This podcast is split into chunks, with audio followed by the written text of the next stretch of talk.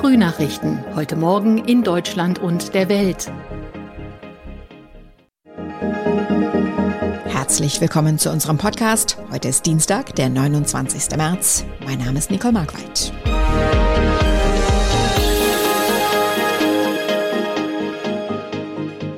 Und das sind unsere Themen aus Deutschland und der Welt. Auftakt für neue Friedensverhandlungen zwischen der Ukraine und Russland.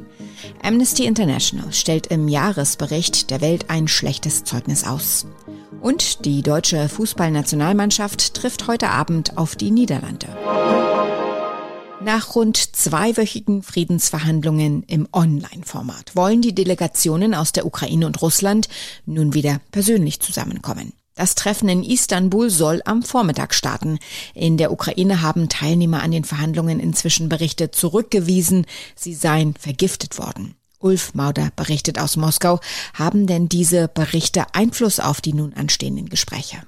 Klar ist, dass der Bericht über einen möglichen Giftanschlag sehr viele Fragen aufwirft. Schon Anfang März soll das passiert sein. Bekannt wurde es erst jetzt. Bestätigt hat der Kreml hier in Moskau, dass der russische Milliardär Roman Abramowitsch bei den Verhandlungen dabei gewesen ist. Nun sagt ein Sprecher von Abramowitsch britischen Medien zufolge, der Oligarch habe danach Symptome gehabt. Allerdings hat auch ein als Opfer genannter Ukrainer diese Vergiftungsgeschichte zurückgewiesen. Er sagt, es gehe ihm gut. Tatsache ist, dass die Verhandlungen heute weitergehen sollen. Die Aufnahme der Flüchtlinge aus der Ukraine soll auf EU-Ebene besser koordiniert werden. Darauf haben sich die EU-Innenminister bei ihrem Treffen in Brüssel verständigt. Bundesinnenministerin Nancy Faeser zeigte sich mit dem Zehn-Punkte-Plan zufrieden. Sarah Geiser, berichtet aus Brüssel. Es soll unter anderem ein gemeinsames System zur Registrierung der Flüchtlinge geben, damit die EU-Staaten besser Informationen austauschen und Missbrauch verhindern können, heißt es hier in Brüssel. Die Verteilung der Menschen soll über eine Solidaritätsplattform organisiert werden. Ein neuer Index soll abbilden, wie stark die EU-Länder jeweils belastet sind. Staaten mit freien Kapazitäten könnten dann denen, die besonders belastet sind, Hilfe Hilfe anbieten. An der Spitze des Index stehen laut der zuständigen EU-Innenkommissarin aktuell Polen, Österreich und Tschechien. Jedes Jahr beleuchtet Amnesty International die Situation der Menschenrechte. Nun stellt die Menschenrechtsorganisation ihr Zeugnis für 2021 aus.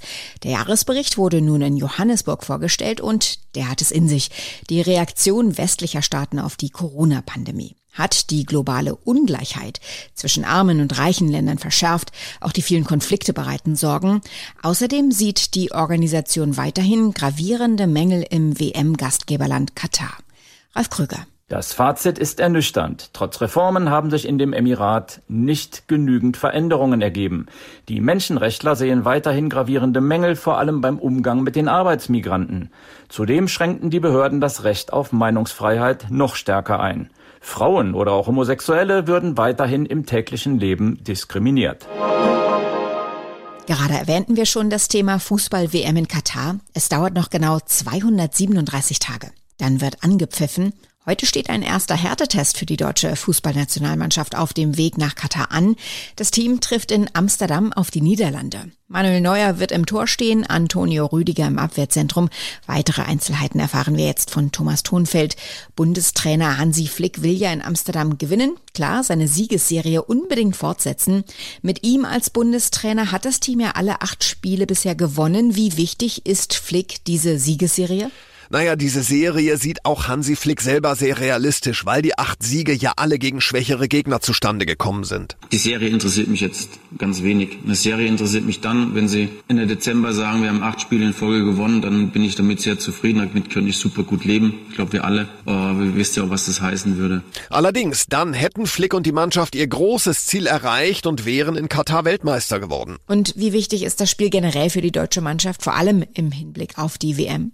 Es ist der erste echte Gradmesser für die deutsche Mannschaft, eben weil die Niederländer auch der erste Gegner aus den Top Ten der Weltrangliste sind. Das ist eine Mannschaft, die sehr gut Fußball spielen kann, die wirklich Top-Spieler in ihren Reihen haben. Und wir wollen einfach eine gute Mannschaftsleistung sein. Wir wollen den Gegner versuchen, unter Druck zu setzen, wir wollen den Gegner versuchen, zu Fehler zu zwingen. Und in Amsterdam gewinnen, um eben weiter Sicherheit zu bekommen, denn in der Nations League geht's ja im Juni weiter mit richtigen Krachern gegen England und Italien. Das Spiel soll ja für den Bundestrainer wichtige Aufschlüsse im Blick auf die WM bringen. Am Freitag werden schon die Vorrundengruppen für das umstrittene Turnier in Katar ausgelost.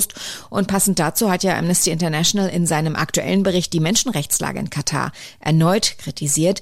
Die Regierung in Katar hatte ja Verbesserungen versprochen. Hat sie das Versprechen gehalten? Laut Amnesty nicht. Die Regierung in Katar habe es versäumt, die Absicht oder sogar Gesetze dann auch wirklich durchzusetzen und so wirklich mit Unterdrückung und Ausbeutung im Land Schluss zu machen. Außerdem hätten die Behörden den Tod tausender Arbeitsmigranten nicht untersucht. Und das waren laut Amnesty-Bericht alles Leute, die bei der Einreise den Gesundheitstest bestanden hatten.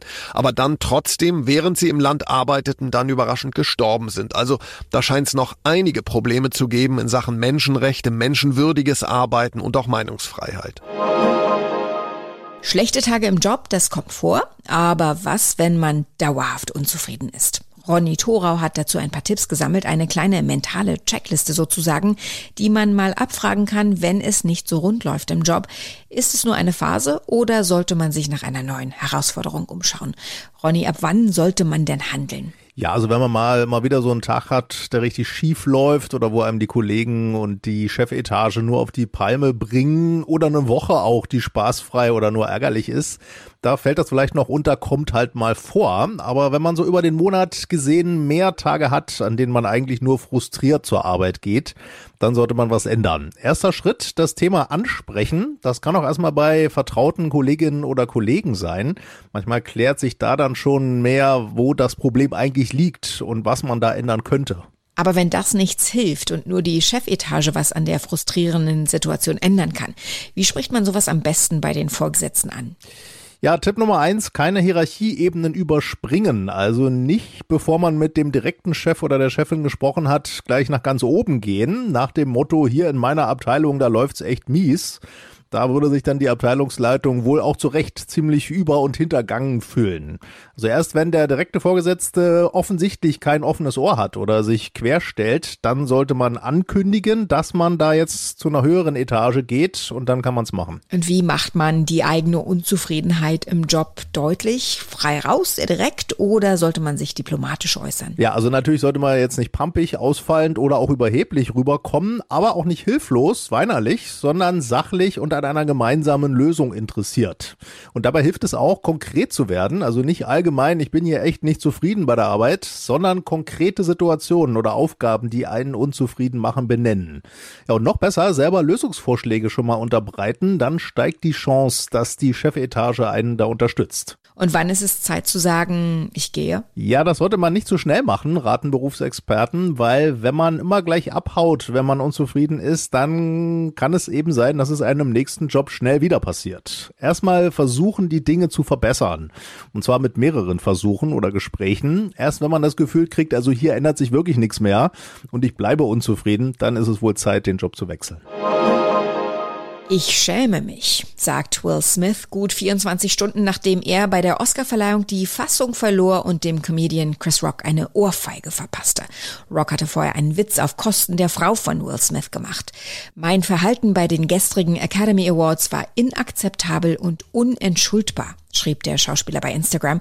Dann entschuldigte er sich ausdrücklich direkt bei Chris Rock, den Veranstaltern der Preisverleihung und den Zuschauern.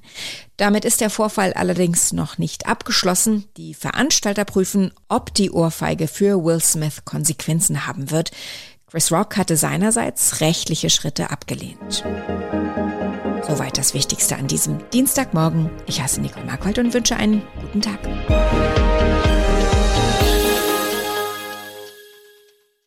Das waren die Frühnachrichten. Mehr Infos und unsere lokalen Top-Themen auf aachenerzeitung.de und aachenernachrichten.de.